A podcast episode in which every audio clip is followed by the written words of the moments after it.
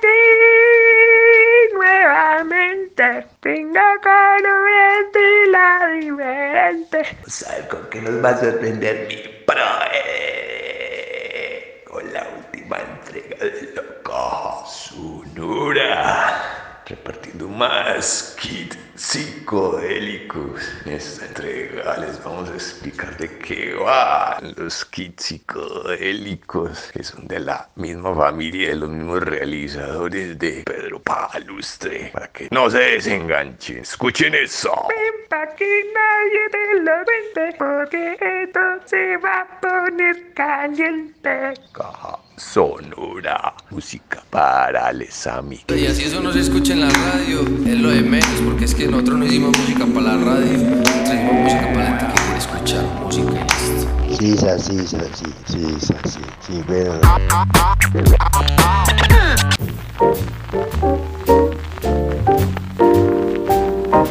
Caja Sonora. Un parche de amigues.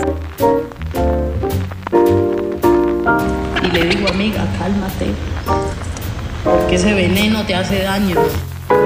Palabras, pensamiento y resistencia.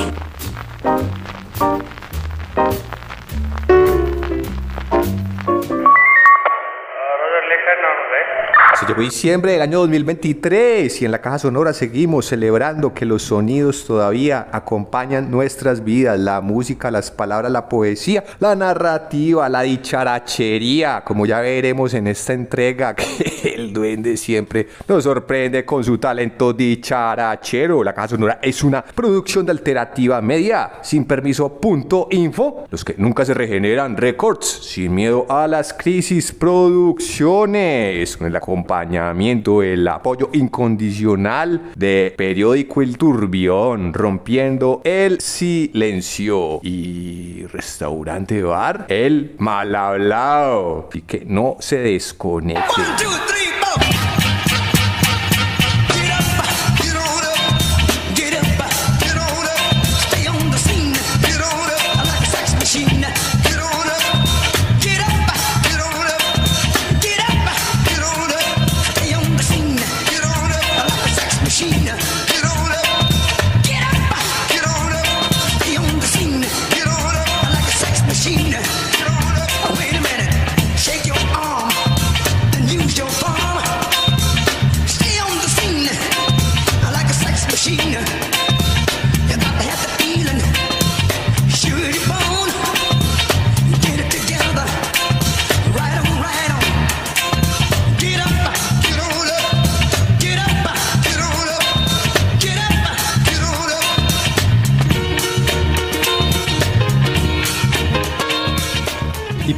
teníamos una batalla de danza entre James Brown y Joe Tex. Eso fue un clásico, porque quisiéramos que solo este tipo de batallas se dieran en el mundo. Caja sonora, palabras. Pensamiento y resistencia. Perdonadme guerras lejanas por traer flores a casa. Estas son unas glosas de Vislava Simborska. Y es que en la última caja sonora habíamos celebrado el premio Simón Bolívar que nuestro amigo Jorge Luis Rocha, el Rochi, con el equipo de Mutantes, periodismo independiente, se ganó en la categoría de crónica documental y eso fue pues toda una fiesta. Claro que sí, claro que sí, audiencia de la caja sonora, se fueron Jorge Luis y mi profesor a celebrar en la que está de despedida en la ciudad de Bogotá, la discoteca Caput. Escuchemos esta salida a celebrar la vida del staff de la caja sonora por haberse ganado ese premio Simón Bolívar Soplero, mi profe.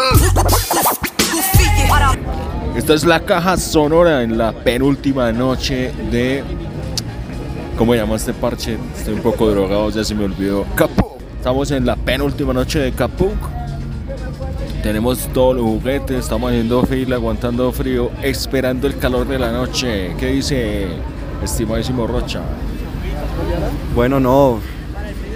A despedir este lugar que tantas fiestas, vení para acá. Para despedir este lugar que tantas fiestas nos dio. Pero para los oyentes de la caja que no conocen qué es Caput, ¿usted cómo la definiría? Tantas fiestas y tantas alegrías. Esa es la mejor definición. Tantas, fiestas, tantas, alegrías. Sí, estamos haciendo una fila larguita, pero normal para este lugar. Hace poco en el podcast de María Jimena Duzán este lugar fue Vanagloriado. vanaglo- vanagloriado, pro- Idealizado. idealizado, promocionado, comercializado. Y vemos que está encima de los despojos, encima del deterioro total, del supuesto metro que ya lleva 50 años en planeación y nada, ahí está. Borrada la rumba para que pase el progreso que no llega. Borrar la rumba para que pase el progreso. Otra frase en menos de tres minutos. Este equipo está volando. Y bueno, no, en el podcast de María Jimena decía que este era uno de los de las 10 dis- mejores discotecas de electrónica en el mundo. Pero me decepcionó llegar y lo primero que uno oye es Merecumbe, Merecumbe de Johnny Colón. Yo esperaba escuchar otra cosa, pero bueno, si la salsa me recibió debe ser alguna señal. No, pero es una buena señal para ti que degu- de- degustas de la salsa.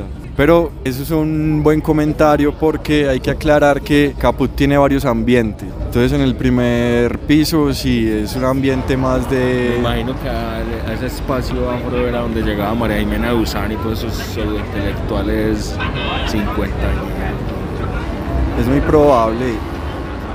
Seguiremos aquí reportando desde la fila.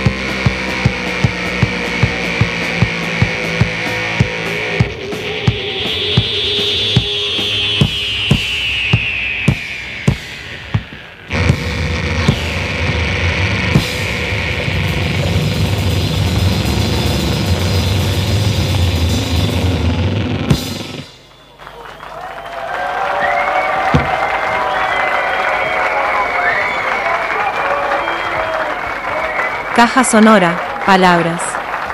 Pensamiento y resistencia.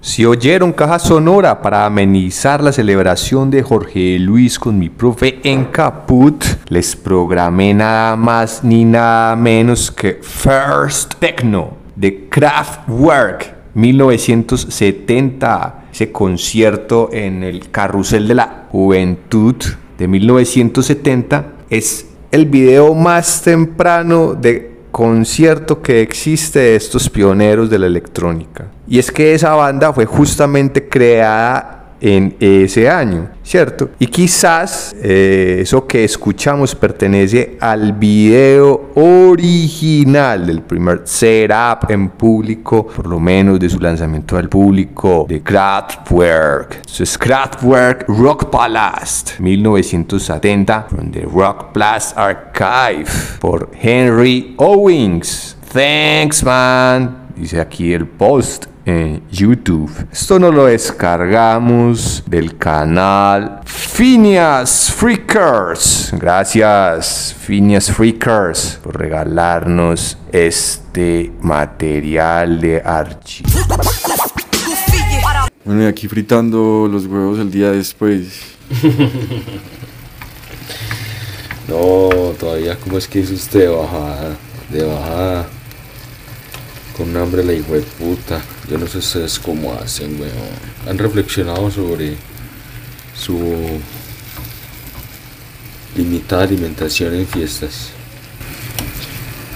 No, en su momento teníamos una estrategia. ¿O es una recomendación o qué? A ver, ¿cómo? ¿Cuál es la estrategia? No, teníamos el hábito con, con Mila de comprar ensaladas de fruta antes de salir a fiestear y al otro día una ensalada de. Ah, eso fue lo que te debimos haber hecho. No aprendiste, muchacho. Eso lo debimos haber hecho ayer, weón. Eso es cuidado femenino, man. Sí, y no aprendió eso. Es que Yo lo conté. no, mi papá, esas cosas. Ey, entonces, ¿qué opinión te merece Caput? No, una chimba, una chimba. Había tenido una experiencia semejante en Río Janeiro con el Palacio de la Música, un ambiente, pues una casa así de muchos ambientes. Eh, no tan apretujado, porque sí me pareció muy apretujado y hubo un momento que me estaba faltando el aire, o no sé si es que iba a vomitar. Ah, no les conté, weón, que un momento en que me di un toque ese de M, weón, y sabía como ese dulce amargo de la, de la sucarosa o salcurosa, ¿no? Parce, no, fue tan maluco, marica. Y toda el agua que yo tomaba sabía dulce, madre. y Yo esta agua, ¿será que es saborizada? Y todo más perdido que ni me puta. Pero no, en general, bien. Buena rumbita. ¿Y usted quién no dijo nada? ¿Qué tal esa pelada que estaba afuera maquinando loca ahí, weón? Se porque vos empezaste a mirarla. Pero después ya no le importó. Y dije, ay, weón, pero ya está, tenía su propia música en los audífonos, weón. Eso Ajá. tan duro, marica. Y ella con su propia vaina, weón. No, esa china, quién sabe qué habrá metido. Te tenía los ojos, parecían los vampiros de, de Jarmus, weón.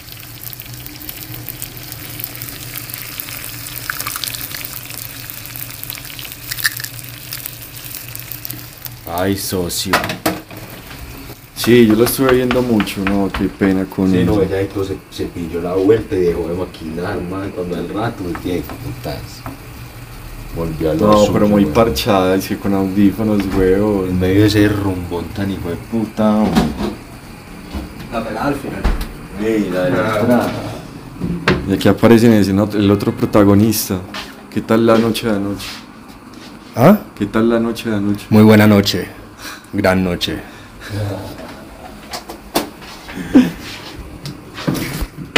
Listo, ya se cerró el capítulo. Let's go. Tres, dos, una hora. Y she was more like a beauty queen from a movie scene. I said, oh, Mamba, what do you mean? I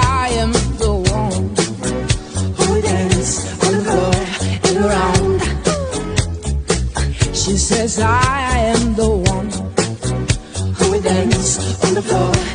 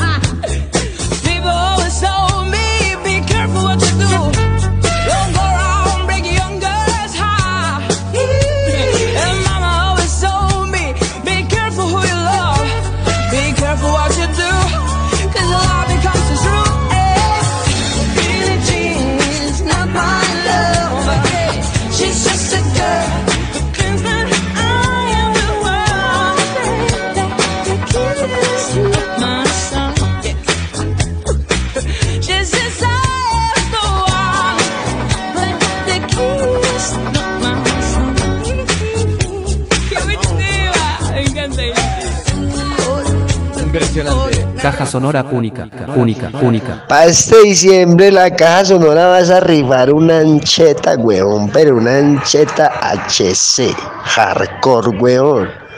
Y, y con delegado de rifas, juegos y espectáculos, pase para que no haya fraude. Y a propósito de fraudes, nuestra siguiente sección en la caja sonora a nombre de la Unidad para las Víctimas y su campaña antifraude. La Unidad para las Víctimas alerta sobre la presencia de personas que quieren engañar a las víctimas del conflicto armado. No caiga en la trampa. Usted no necesita intermediarios ni pagar para adelantar sus trámites ante la unidad. Acérquese personalmente a los puntos y centros de atención a víctimas y no se deje engañar. Para mayor información ingrese a www.unidadvictimas.gov.co o denuncie al correo grupo contra fraudes arroba unidadvictimas.gov.co. Unidad para las víctimas. Cambiamos para servir. Ay, bueno, ley, es que hay fascinerosos que hacen negocio engañando a las víctimas. Joder, ¿qué le pasa a la gente, tíos? Y en la caja sonora, a nombre del trupón.com, lecturas de contrabando. En esta sección leemos algunos fragmentos de columnas de opinión, ensayos periodísticos, para que usted se antoje y vaya a la fuente y lea el texto completo. Caja sonora, un parche de amigues.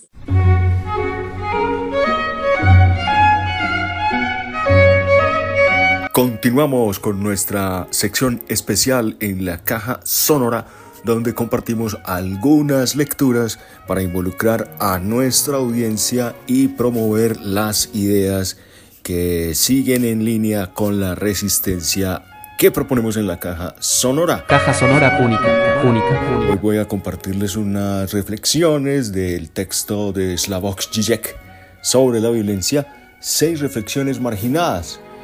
Como contexto a este fragmento que voy a, voy a compartirles, eh, como de costumbre, este mm, filósofo de origen esloveno, pero que vive actualmente en Nueva York, eh, retoma una serie de televisión, a veces películas, otras veces novelas eh, escritas, hasta pinturas y también los chistes de la cultura popular para plantear algunas de sus ideas. En este caso se refiere a Night Talk, eh, una serie estadounidense muy interesante para el planteamiento en torno a lo que son las costumbres. La serie plantea un asunto problemático porque los significados culturales no aplican para los contextos eh, de manera similar en el caso de Europa y Estados Unidos. Puntos suspensivos ahí dice, página 195. En Europa, los edificios de la planta baja cuentan como cero, de modo que el piso superior es el primer piso, mientras que en los Estados Unidos el primer piso está al nivel de la calle.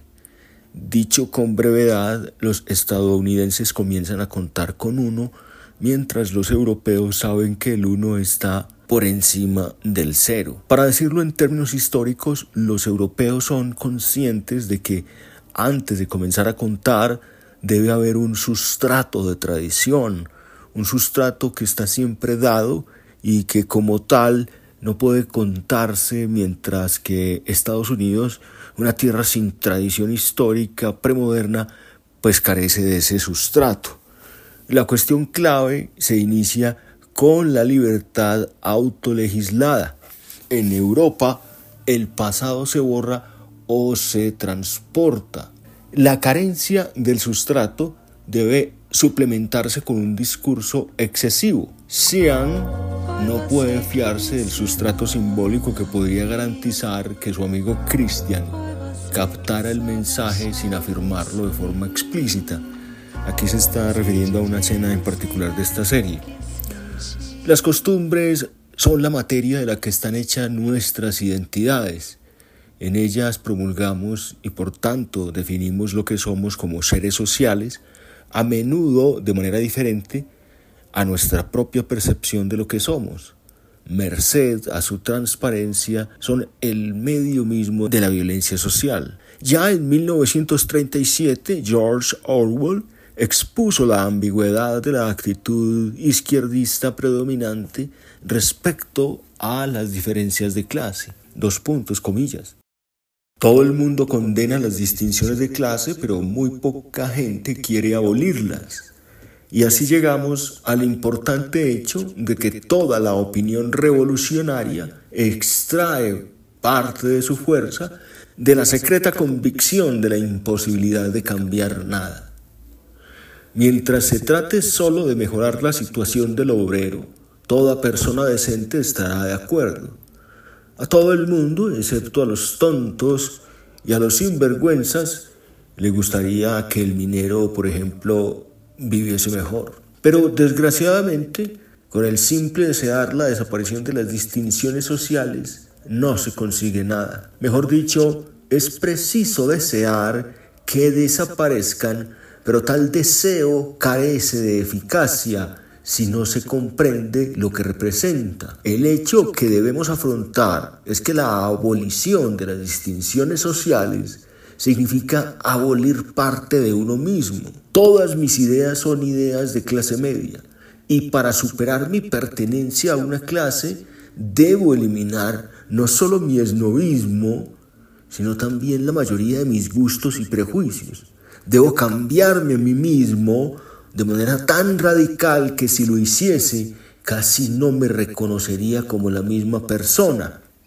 Esto lo dice George Orwell en The Road to Wigan Pier, Londres, una publicación de 1937 y en español se conoce con el título del Camino de Wigan Pier en Barcelona, publicado en 1976. Continúa Zizek con su análisis. Lo que George Orwell dice es que los radicales invocan la necesidad de un cambio revolucionario como una especie de reclamo supersticioso que al final se alcanzará pero evitará que el cambio ocurra realmente. El izquierdista académico de hoy que critica el imperialismo cultural capitalista en realidad se horroriza ante la idea de que este campo de estudio pudiera desaparecer. Para Orwell está claro que en nuestro día a día ideológico nuestra actitud predominante muestra una distancia irónica respecto a nuestras auténticas creencias. Dos puntos. Las opiniones izquierdistas del intelectual medio suelen ser falsas. Por puro espíritu de imitación se ríe de cosas en las que en realidad cree. Como un ejemplo entre muchos, tomemos el código de honor de la escuela pública con su camaradería, su no atacar al que ha caído y todas estas consabidas tonterías. ¿Quién no se ha reído de él alguna vez? ¿Quién de los que se consideran intelectuales se atrevería a no reírse alguna vez de él? Pero la cosa cambia un poco cuando nos encontramos con alguien que se ríe de él desde afuera. De la misma manera que nos pasamos la vida echando pestes de Inglaterra, pero nos enfadamos cuando oímos a un extranjero decir exactamente las mismas cosas. Solo cuando se trata de alguien de una cultura diferente a la de uno mismo, se empieza a ver cuáles son realmente las propias convicciones. Eso lo venía diciendo nuevamente Orwell. Y en el análisis dice Jack, no hay nada interior en esta identidad ideológica real que plantea Orwell. Las creencias más íntimas están todas ahí afuera, encarnadas en prácticas que llegan hasta la materialidad inmediata de mi cuerpo. Mis nociones del bien y del mal, de lo placentero y lo desagradable, de lo divertido y de lo serio, lo feo o lo bello, son en esencia nociones de clase media mis gustos literarios, gastronómicos, de vestimenta, mis modales en la mesa, mis expresiones, mi acento, incluso los movimientos característicos de mi cuerpo, son cuestiones de hábito. El olor podría ser convincentemente añadido a esta lista. Quizás la diferencia clave entre las preocupaciones de clase baja y de las de la clase media se basen en cómo se relacionan con el olor.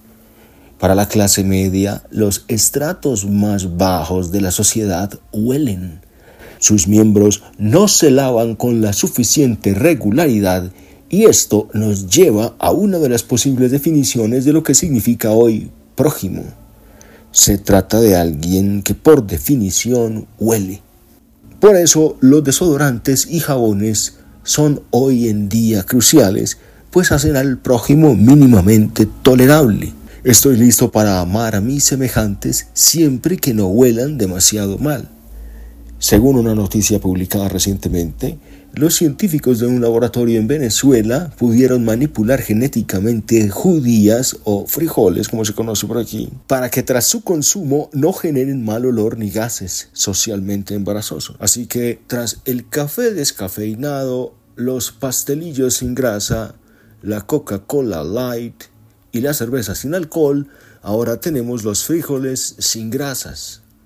Aquí llegamos al corazón de las tinieblas, de las costumbres. ¿Recuerdan los numerosos casos de pedofilia que sacudieron a la Iglesia Católica? Cuando sus representantes insistieron en que estos casos tan deplorables como fueron eran un problema interno de la Iglesia y mostraron una gran renuencia a la hora de colaborar con la policía en sus investigaciones, tenían razón en cierto sentido. La pedofilia de los curas católicos no es algo que ataña solo a las personas que, a causa de razones accidentales de su historia privada, sin relación alguna con la Iglesia como institución, eligieron el sacerdocio como profesión.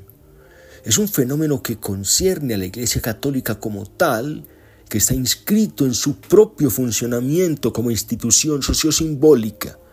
No concierne al inconsciente privado de los individuos, sino al inconsciente de la propia institución. No es algo que ocurra porque la institución deba adaptarse a las realidades patológicas de la libido para sobrevivir, sino que se trata de algo que la institución necesita para poder reproducirse. Uno puede imaginar un sacerdote heterosexual, no pedófilo, que tras años de servicio se ve implicado en la pedofilia porque la misma lógica de la institución le induce a ello.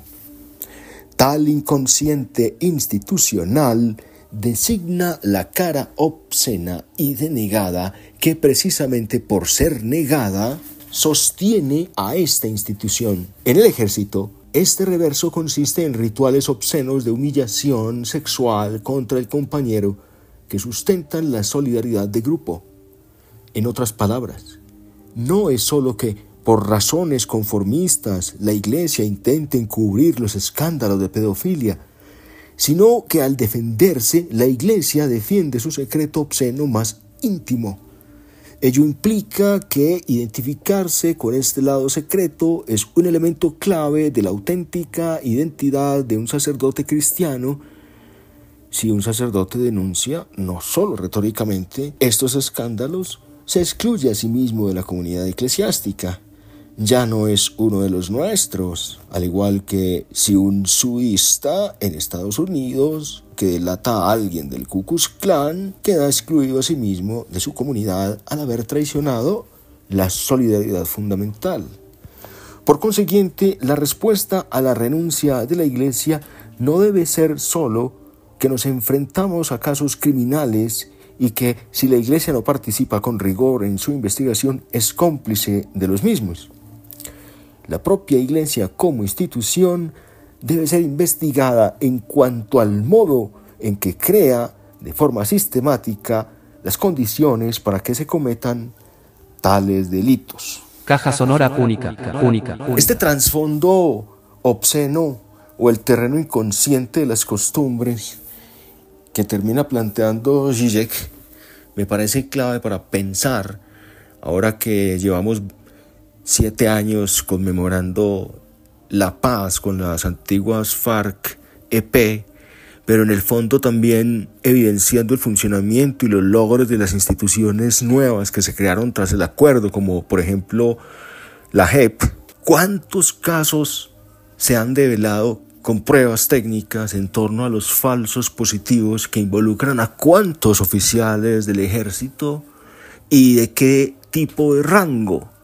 Y la pregunta, y sin duda alguna habrá que buscar respuestas por un lado en el informe final de la Comisión de la Verdad, la pregunta es, además de las investigaciones de estos casos particulares, criminales por supuesto, ¿para cuándo la investigación a la institución? Necesitamos saber si la institución ha creado de forma sistemática las condiciones para que se cometan estos delitos de lesa humanidad. Tapias leyendo a, a Slavoj Žižek sobre la violencia, seis reflexiones marginales, continuemos con la caja sonora, resistiendo con el pensamiento. Caja sonora única, única, única.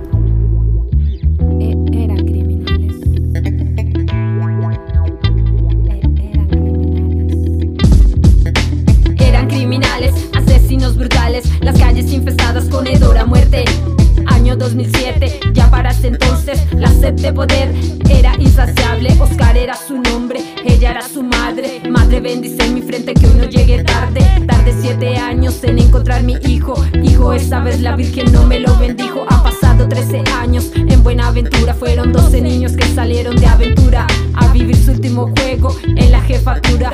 ¿Dónde están sus cuerpos? De que se le oscura realidad que oculta el Estado. Estado colombiano tiene sangre en sus manos, manos que mancharon con sueños reales. Reales las cifras no eran muy normales. No, ojalá le mataran a un hijo a usted para que usted supiera lo que duele. Lo que duele la muerte de un hijo. Cuando un hijo es duele. Somos hijos, somos padres falsos positivos, más de seis mil voces desaparecidos. Somos quienes la justicia quiere. Los buscamos, nada nos detiene. Somos hijos, somos padres falsos positivos, más de seis mil voces desaparecidos. Somos quienes la justicia quiere. Los buscamos, nada nos detiene. ¿A cuántos pusieron en un pedestal? Las madres de Suacha no podían descansar. Fueron descubiertos, era orden judicial. Y soldados rasos elegían al azar. Madre, que la muerte no me vaya a alcanzar. Madre, si no llego, venme a buscar. Madre, no sé si me puedas perdonar. Madre, que tu voz no puedas silenciar. Madre, no sé si me puedas perdonar. Madre, que tu voz no puedas silenciar. Fueron descubiertos, fueron descubiertos.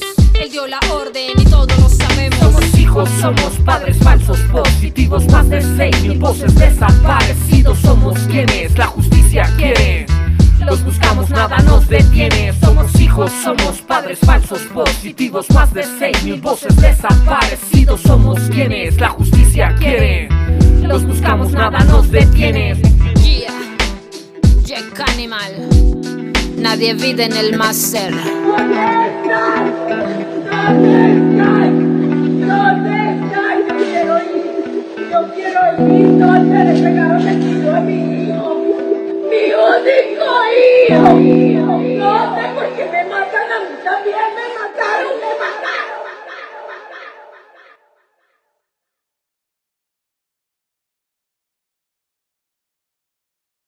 Caja sonora única, única, única. Desde las profundidades de la matriz, el demonio en bytes. del demonio y algunos datos sobre la lectura que acaba de hacer el PROE sobre la violencia según ILEC.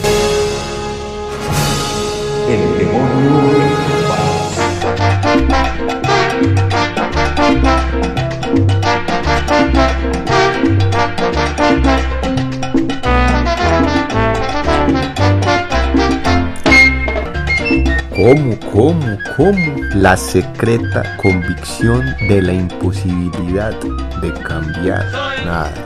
Wow. Eso es una denuncia a la hipocresía muy tesa. Y son palabras de George Orwell. Seudónimo de Eric Blair. Motiari, India, 1903, Londres, 1950, escritor británico. Formó parte de la Policía Imperial Inglesa en Asia, experiencia que lo llevó a escribir Días en Birmania, 1934. Vivió varios años en París y en Londres, donde conoció la pobreza. De este difícil periodo de su vida nació su novela Sin Blanca en París y en Londres, 1933. Sus títulos más populares son Rebelión en la Granja, 1945, y 1984, 1949, ficciones en las cuales describió un nuevo tipo de sociedad controlada totalitariamente por métodos burocráticos y políticos. Increíble. Y ahí estamos, ¿no? Cuidando esos mantos de hipocresía. Ah, pero esos diferenciadores de clase que está citando Zizek sonaría como a un Bourdieu no citado.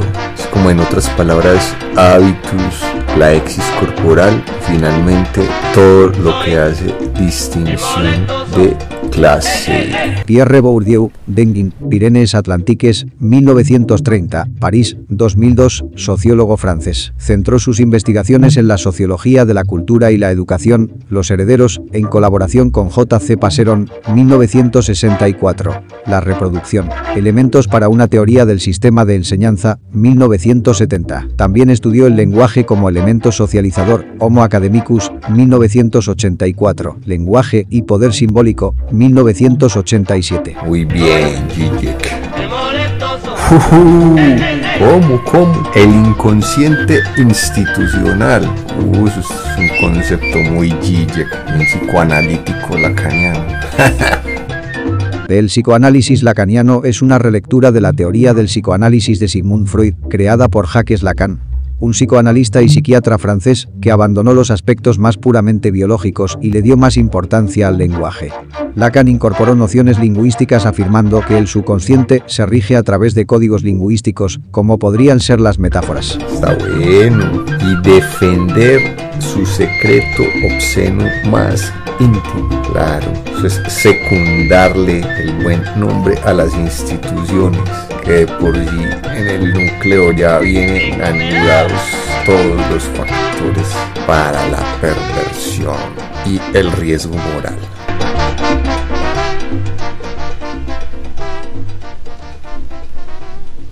Caja sonora única, única. Cinco bandas de punk colombiano. Ratus Ratus. Los Sucios. Lupus. Pichurrias. Y Peste Mutante.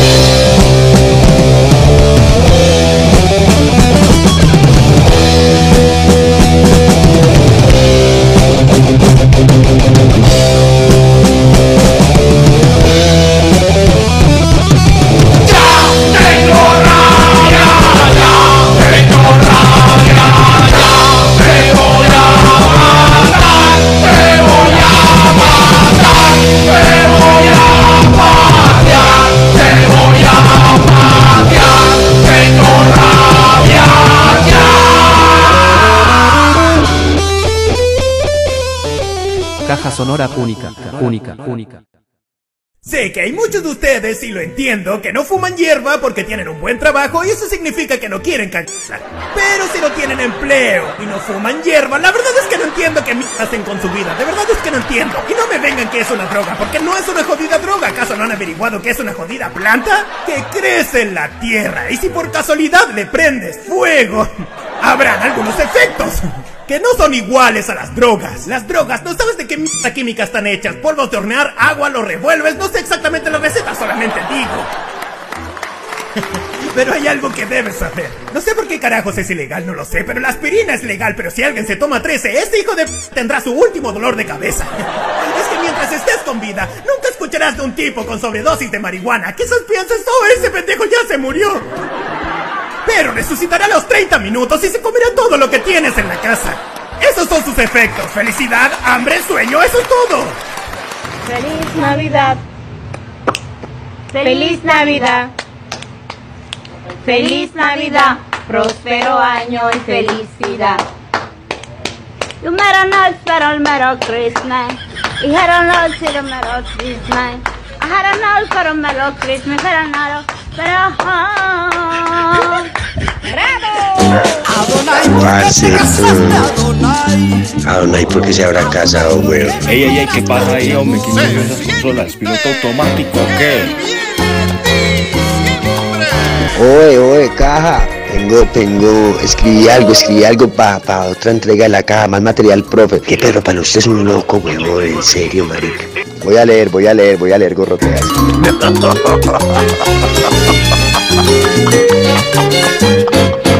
Que Pedro, para usted es un hijo de puta. Oye, caja, ¿qué? Ay, vale, él es algo, pues. Qué hijo de puta solazo me tragué hoy, parcero.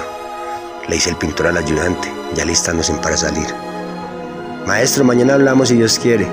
Óyelos hasta mañana. Pedro, ahora le llego, pues. Chupete. Todo bien, alma flaca, lo espero.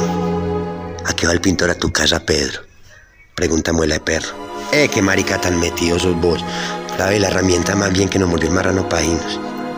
Mentiras, está aquí es que animaba a que le enseñe a hacer algo de arte. No, pues, el artista. La apariencia no es sincera, muela de perro. No se le olvide. Saco de mi casa un torso y un Cristo que mi madre tiene en yeso, el radio y algo de para empezar mi aprendizaje con Pedro. Llevo esa imagen porque me parece compleja para empezar, aunque en cierta forma me hace, sentir- tranquilo, porque muy en el fondo sé que no todo lo que voy a aprender será bueno. Al llegar a la casa de Pedro, siento el olor a lentejas y suena Floyd de fondo. ¿Qué hubo, flaco? Llegó a tiempo para que comamos. Esas putas lentejas estaban a punto de vencer. Pero les metí sazón. Me dice Pedro con un cucharón de madera improvisado. Al ver el Cristo ríe y me dice, ¿qué hubo, marica? ¿No tenía otro testigo para traer? ¿O se siente culpable de algo? No, mentiras que apenas es. ¿Por qué me dice eso, Pedro? No me azaré, pues. Pintor, usted sabe por dónde va el agua al molino. Ahorrémonos bobadas, que esto no tiene reversa. Ya cáguese la mano entera. Papá es a Pedro, respondo con seguridad, aunque por dentro soy un niño que tiembla lleno de miedo y pregunta las, preguntas las cuales no quiero afanar. Venga hoy sirviendo para que comamos y vamos hablando, que la teoría también es parte del aprendizaje. Mientras sirve me dice, flaco, lo que vamos a hacer es una réplica de la figura. Se puede hacer con silicona, yeso, estuco. Lo interrumpo abruptamente porque veo que su índice derecho le falta una falange. Pedro, marica, no le había visto ese dedo. ¿Qué le pasó, weón? Parce, a mí me gusta preguntar por las cicatrices, el origen. Eso será de todo mundo. ¿O solo seré yo? Este bobo, fue puta, me asustó, me. Flaco, eso fue hace años en un accidente todo bobo. Contame, marica, mientras vamos comiendo. Pintor, yo era muy joven, vivía en Medellín y me dirigí a trabajar por al poblado en un bus muy temprano. Estaba casi lleno de gente, sentados y de pie. Pero recuerdo muy bien que en la parte de atrás iban tres o cuatro muchachos hablando mierda y riéndose como todo adolescente. Yo recuerdo muy bien el nombre del colegio porque tenía una camisa blanca y, con una marquilla que decía Inén José Félix de Restrepo. Iban de pie y otros sentados en un tubo que trae el bus en la parte de atrás. En ese tiempo los carros eran hechos con muchas latas. Yo iba sentado en, con la mano en el espaldar de la silla de adelante, riendo y escuchando a estos estudiantes hablar mierda. Cuando el tiestazo, todo fue muy rápido. Y mi dedo se quedó atrancado en una lámina de esas. Prácticamente ahí me lo corté todo. Uy, marica, qué dolor. En ese momento no tanto flaco, después sí lo sentí. Flaco, pero volteé a mirar a los estudiantes. Ay, parce.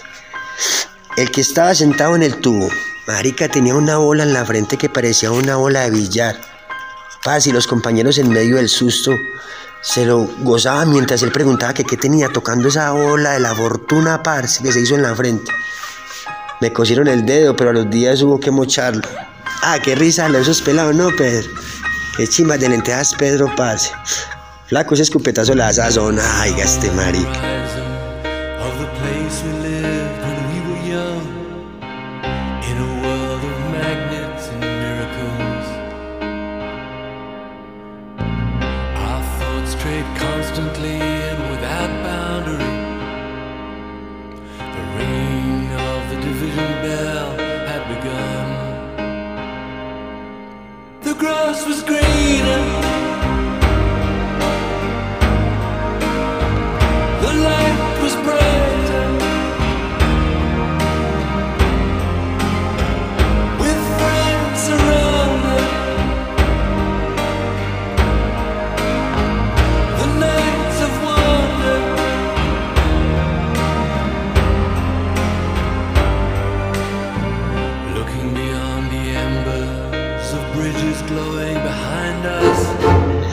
Bueno, flaco, a lo que vinimos. Realmente quiere aprender.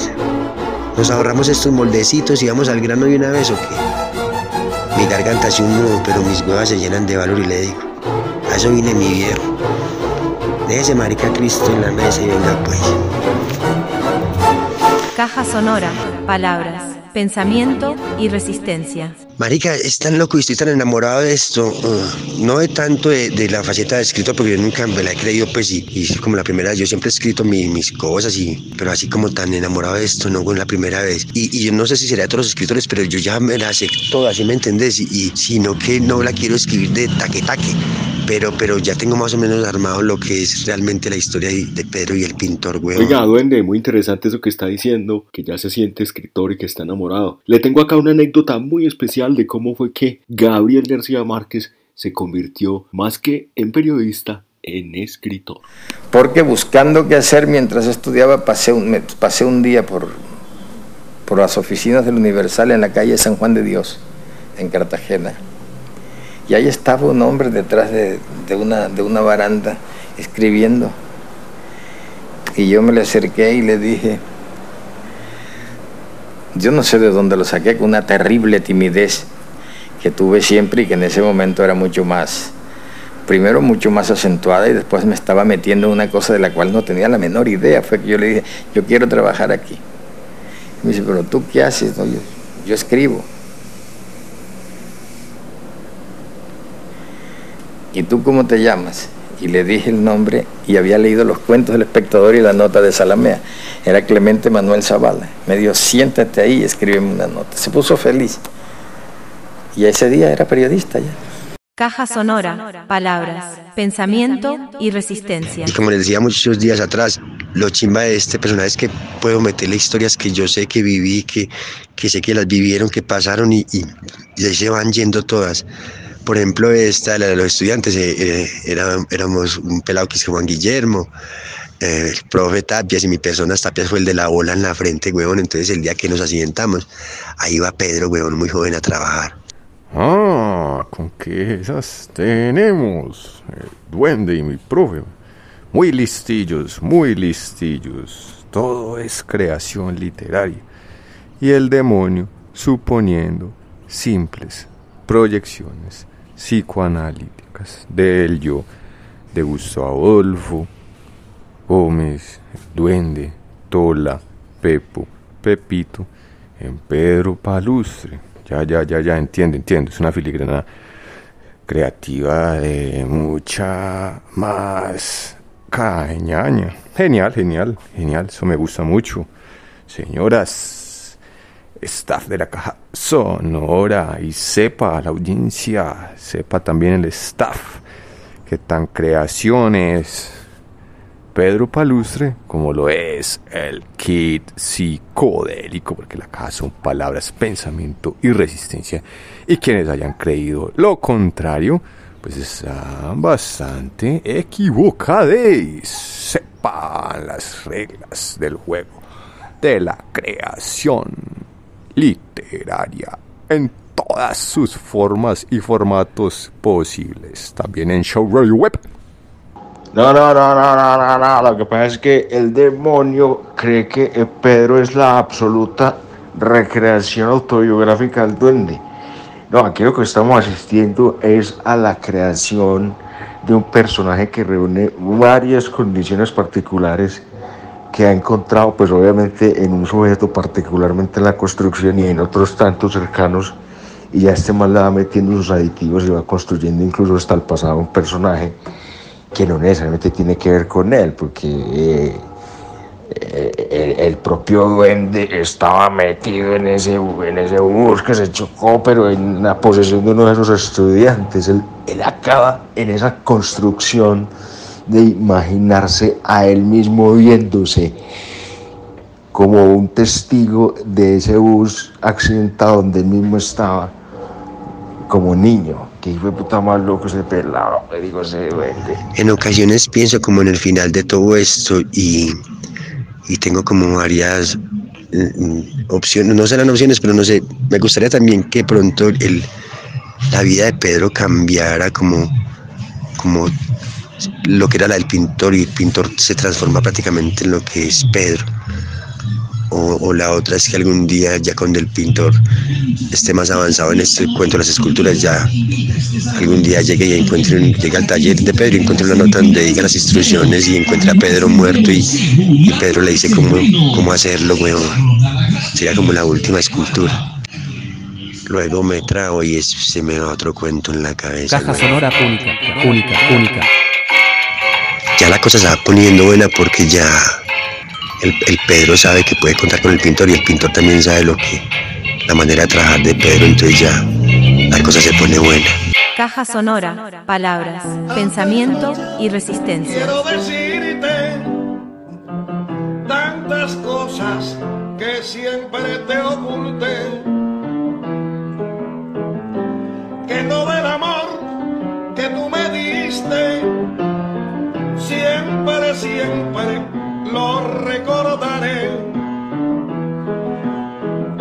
Sé que no vas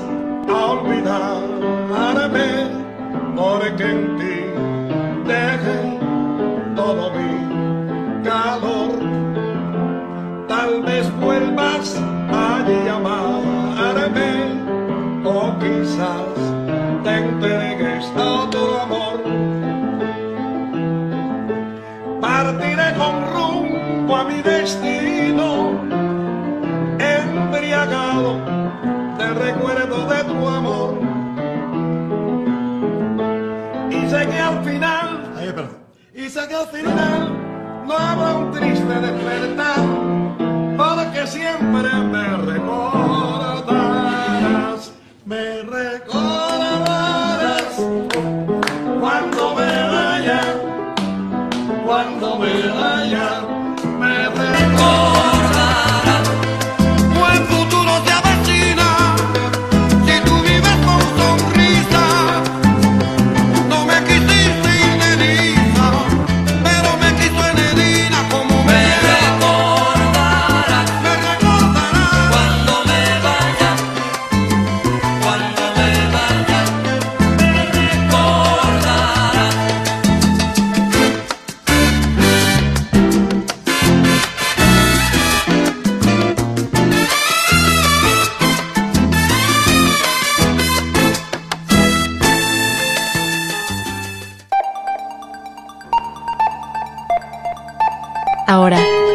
en la caja sonora.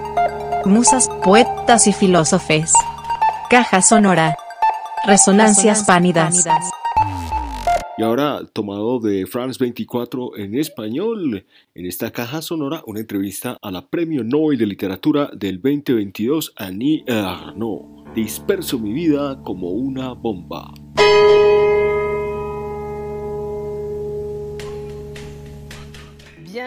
Bienvenidos. Nuestra invitada de hoy ha escrito sobre la vida escribiendo la suya. La niña, la adolescente, la enamorada, la casada, la divorciada, la escandalosa, la comprometida. Es una de las escritoras más importantes del mundo, la primera francesa en ganar el Premio Nobel de Literatura.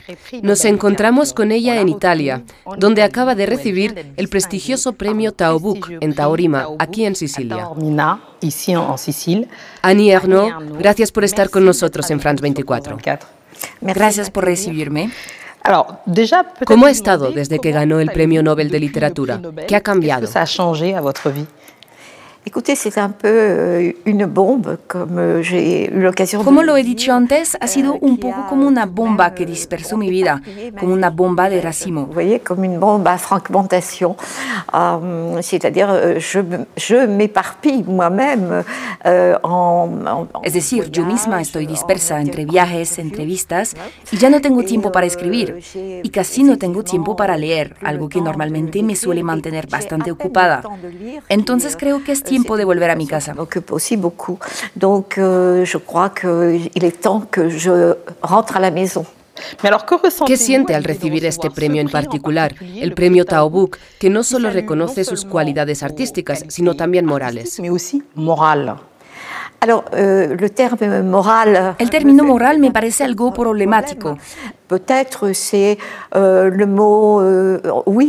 La palabra quizás sería compromiso con el mundo, es decir, ser sensible, aunque eso es demasiado vago. Pero digamos, estar decidida a revelar las injusticias que puede haber contra los seres humanos de manera general. Euh, les êtres humains d'une manière générale. Sigamos con la injusticia. Usted es conocida por tener la capacidad para captar una época mejor que nadie, como en su obra Los años, donde se trazan 60 años de la historia de Francia a través de la vida de una mujer, la suya, además de otras. ¿Qué piensa sobre la actual situación política y social en Francia? Se ha convertido en una situación que me parece extremadamente problemática. Euh, y euh. No diría que es peligrosa, pero hay una especie de restricción progresiva de la democracia. No digo de la libertad en general, tema del Festival Taubuk, sino del funcionamiento de la democracia. de la démocratie, du fonctionnement de la démocratie.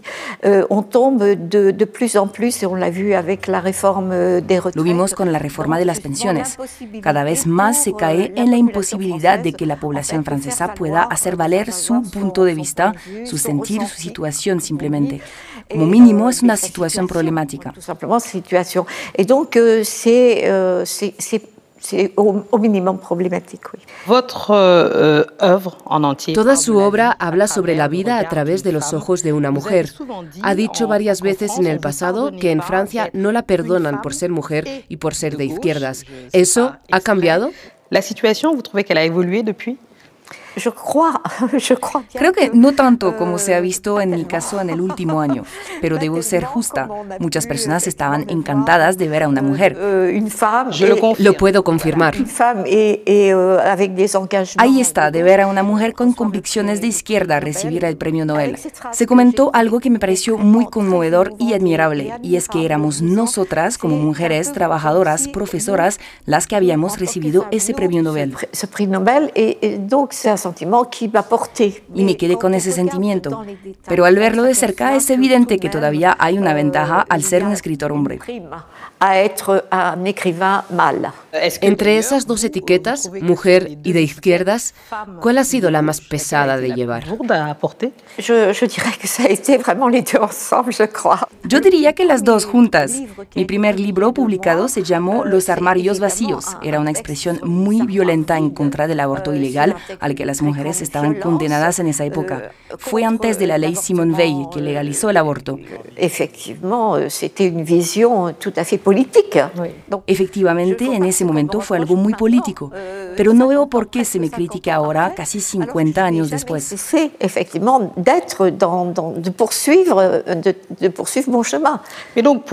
euh, euh, En su libro Pura Pasión, la criticaron por hablar libremente sobre sí misma, como una mujer enamorada, sobre su sexualidad.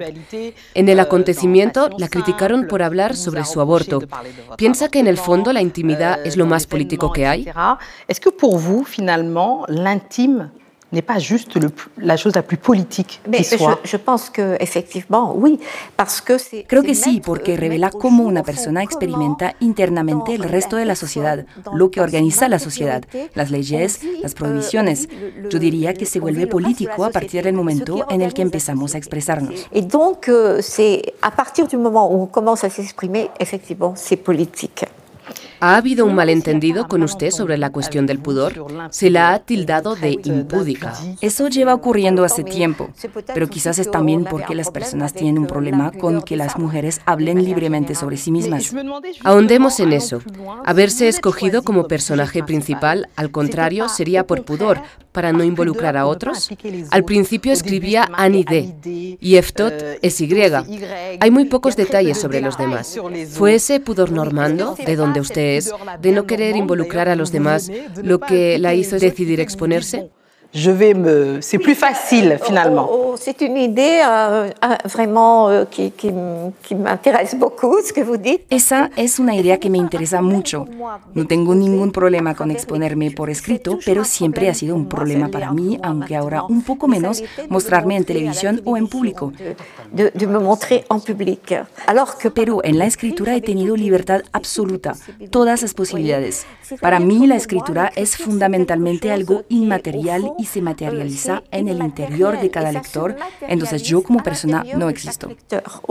Et donc ma personne, elle n'existe pas. L'autre. euh, Otro gran tema.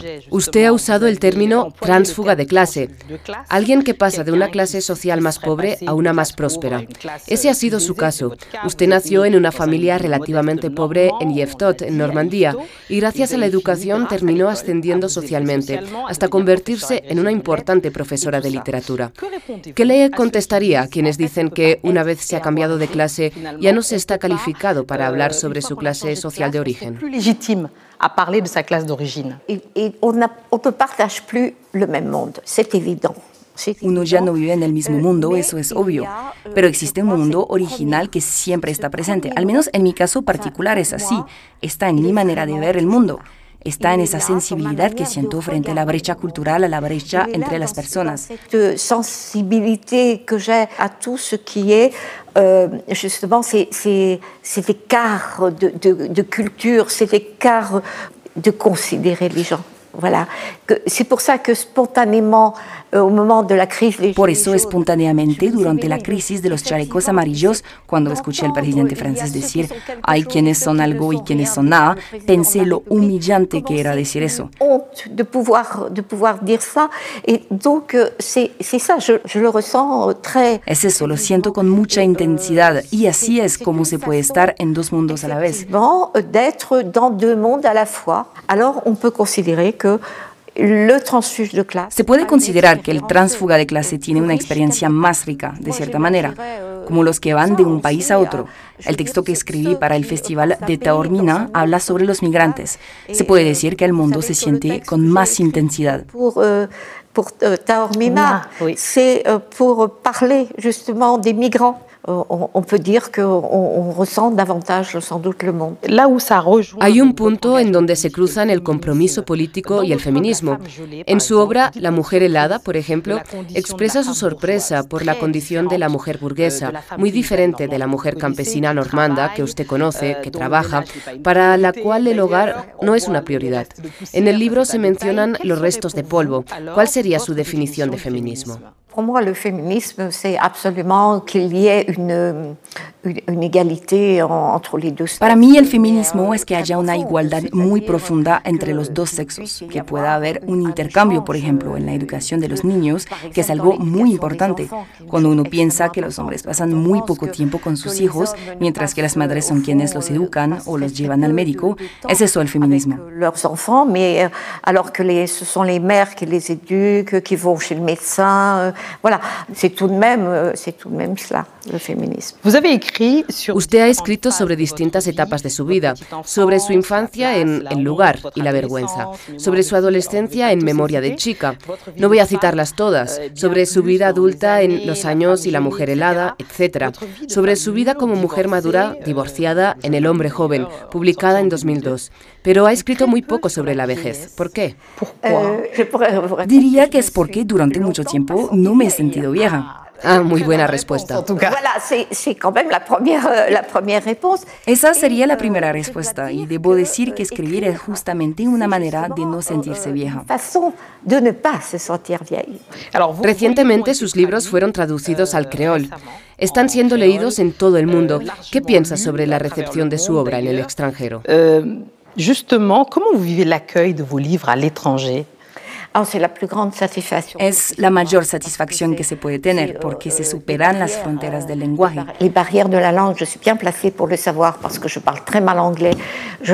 Lo sé muy bien porque hablo muy mal inglés, sé un poco de italiano y de español. Además, como escritora tengo una relación casi carnal, antigua con las palabras. Entonces es maravilloso. Esa es la verdadera globalización, no económica. c'est- c'est formidable. Je veux dire, euh, quelque chose. euh, euh, voilà, c'est la vraie mondialisation, ça. Voilà. Et pas, pas économique. Bah, En tout cas, on vous entend. Merci, merci. Muchas gracias, Annie Arnaud, por esta entrevista. Arnaud, pour cet entretien. Caja sonora, palabras, pensamiento y resistencia. Ojo, les traemos algunos datos sobre violencia contra la mujer en escenarios de uso de sustancias psicoactivas que deben conocer en el marco del 25 de noviembre. El uso de sustancias psicoactivas en mujeres se ve más estigmatizante y violento que en los hombres. Por ejemplo, nos enfrentamos a amenazas para ejercer la maternidad, pues podemos perder la custodia de los hijos si nos identificamos como usuarias de sustancias psicoactivas. Se usa la idea de que el consumo de drogas atenta contra el instinto maternal. Somos más propensas a experimentar abusos físicos y sexuales. Se estima que las mujeres usuarias de drogas pueden experimentar niveles de violencia doméstica y de pareja entre 5 y 24 veces más alto que la población femenina en general. Y si le sumamos otros factores agravantes como la vulnerabilidad socioeconómica y el trabajo sexual, los casos pueden ser peores. También las mujeres usuarias estamos expuestas a situaciones de acoso, abuso y sumisión química en espacios de fiesta, ocio y donde hay consumo de sustancias. Este 25 de noviembre, Día Internacional de la Eliminación de la Violencia contra las Mujeres, queremos invitarles a reconocer este tipo de violencias y a exigir políticas públicas de drogas con enfoque de género.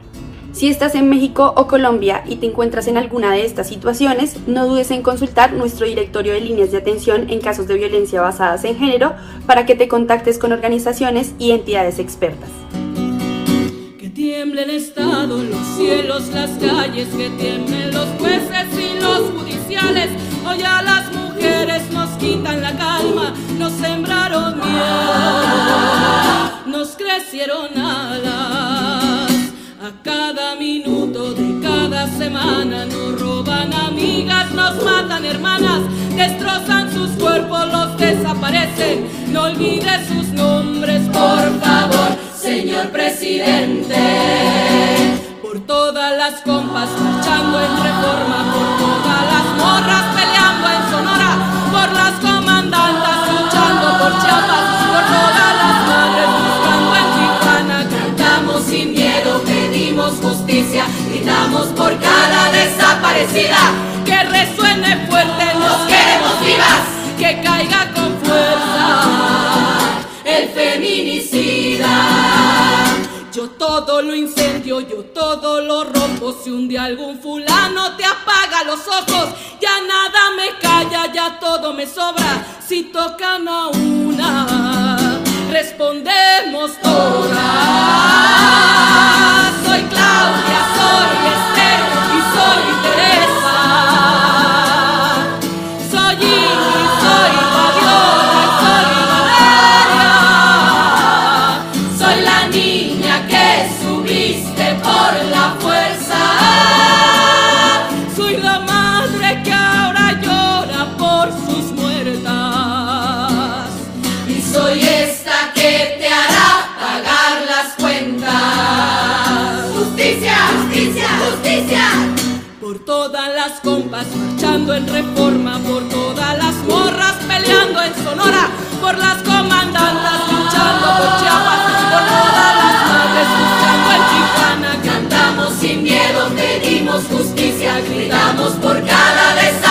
que resuene fuerte, nos queremos vivas, que caiga con fuerza el feminicida, que caiga con fuerza el feminicida.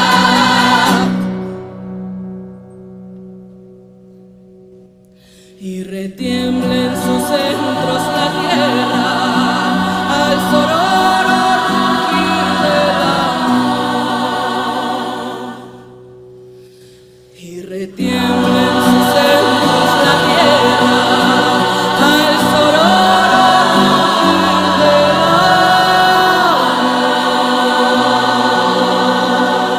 Sonora, palabras, pensamiento y resistencia.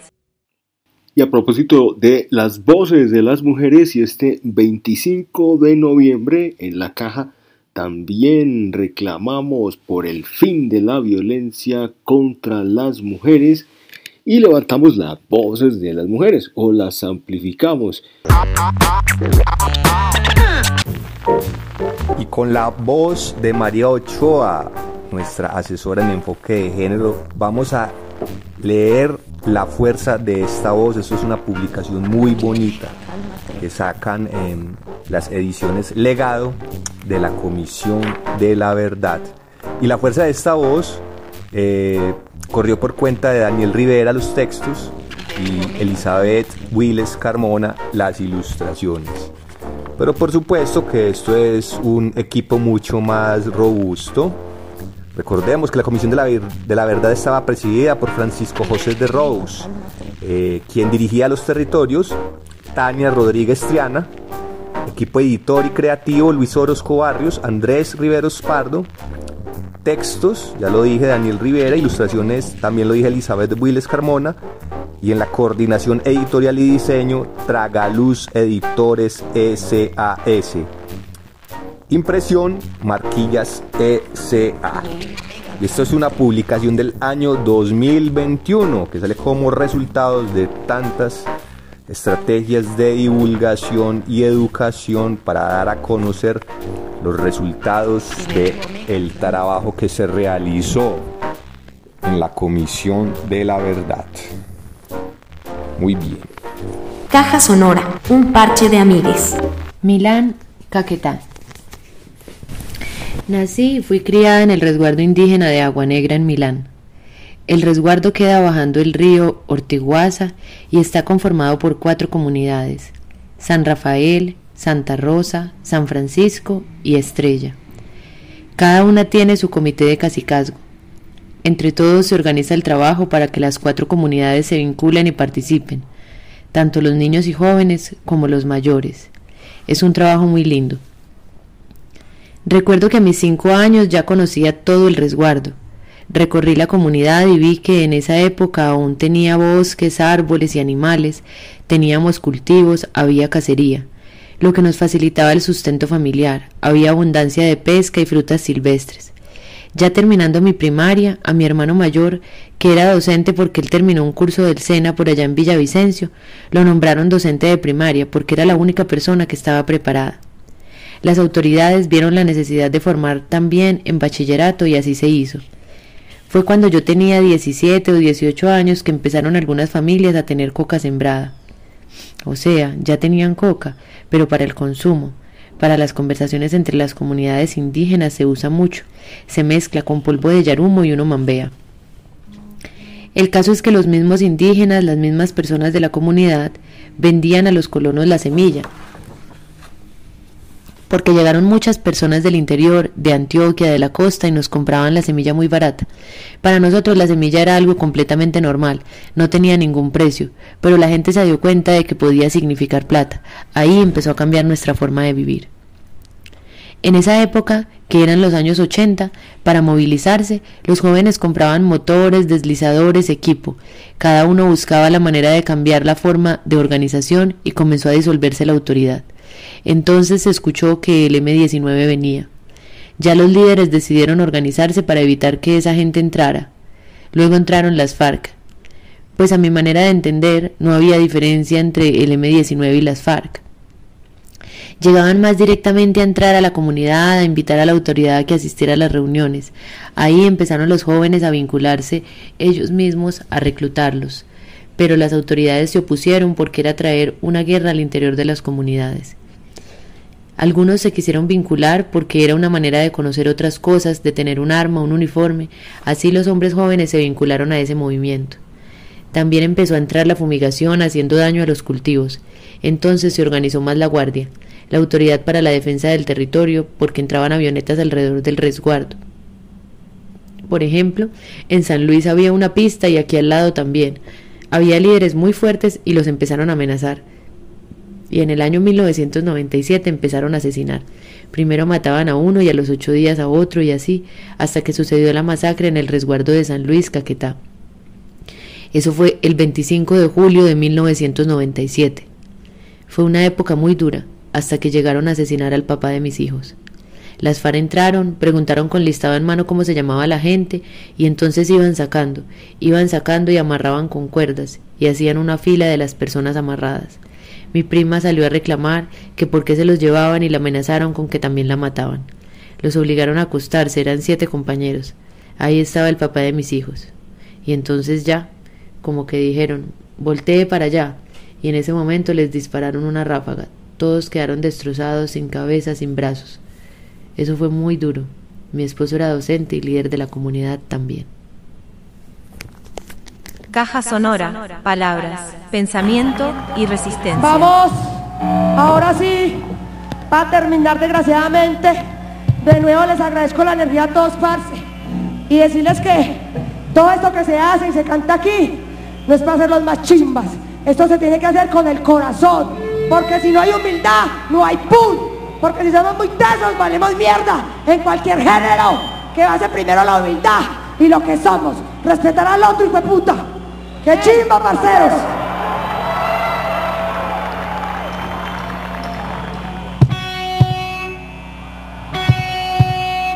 A todos nos va a llegar, nos va a pasar la muerte de un amigo, la muerte de la mamá, la muerte del cucho, la muerte de los seres que se aman, Nunca los olvidemos, porque la muerte es una ingratitud, puta.